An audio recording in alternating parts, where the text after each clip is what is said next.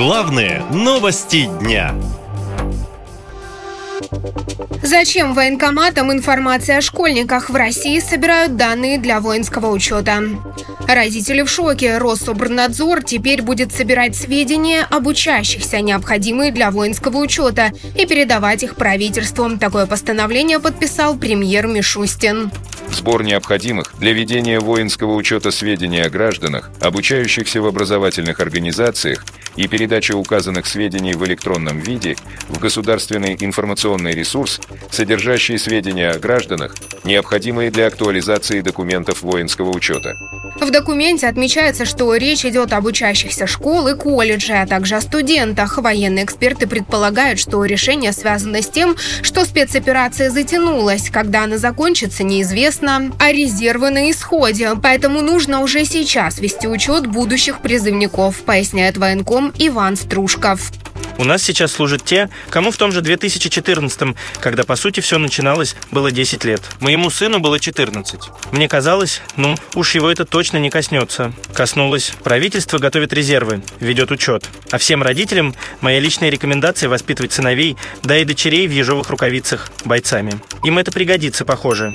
Напомню, в школах уже ввели начальную военную подготовку. На этот предмет выделили целых 144 часа, а вести его будут только люди с боевым опытом, рассказал министр просвещения России Сергей Кравцов. Вы знаете, э,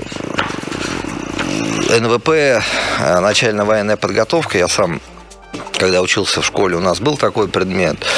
Но сегодня э, ситуация она немножко другая, есть и другие вызовы. Поэтому мы в целом, и Дума поддержала, этот предмет сейчас называется не основа безопасности жизнедеятельности, а основа безопасности и защиты Родины. И вот те ребята, которые сегодня воюют, мы будем привлекать ребят, в том числе и для преподавания да, этих предметов. В Минпросвещения говорят, что школьный предмет позволит подготовить детей к возможному противостоянию с врагом. Вот только психологи к такой инициативе относятся скептически и уверяют, новая дисциплина пагубно влияет на неокрепшую детскую психику. Вы меня извините, но у нас в сети столько видео, которые из-под парты снимают, где педагоги унижают учеников.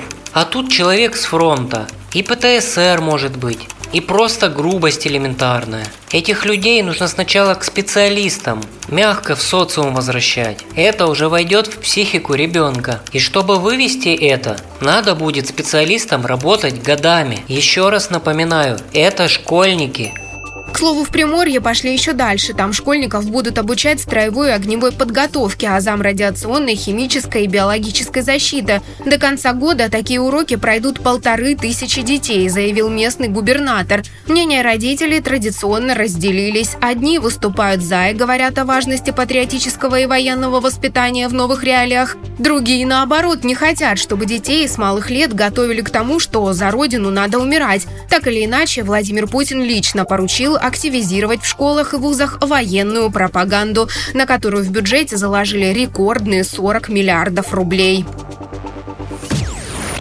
Наша лента. Веселим, сообщаем, удивляем.